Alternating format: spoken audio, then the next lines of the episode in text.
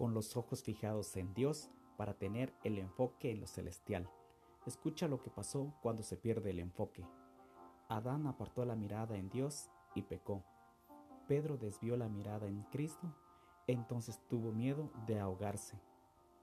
A pesar de nuestras acciones, Jesús va, te auxilia y te extiende su brazo con amor. Hoy, ¿en dónde está tu enfoque? La mira está en Colosenses 3:2. Poned la mira en las cosas de arriba, no en las de la tierra. Que Dios se quede contigo. Abrazos.